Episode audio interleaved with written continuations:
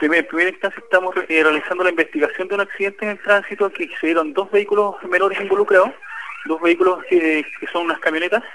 Eh, estos vehículos se, trasladan eh, por la ruta que une Los Muermos y por causas que se están investigando, uno de estos vehículos habría sobrepasado el eje de la calzada y le habría obstruido la circulación al otro vehículo y se había generado la, colisión. Lamentablemente resultó fallecida una persona eh, de sexo masculino, mayor de edad.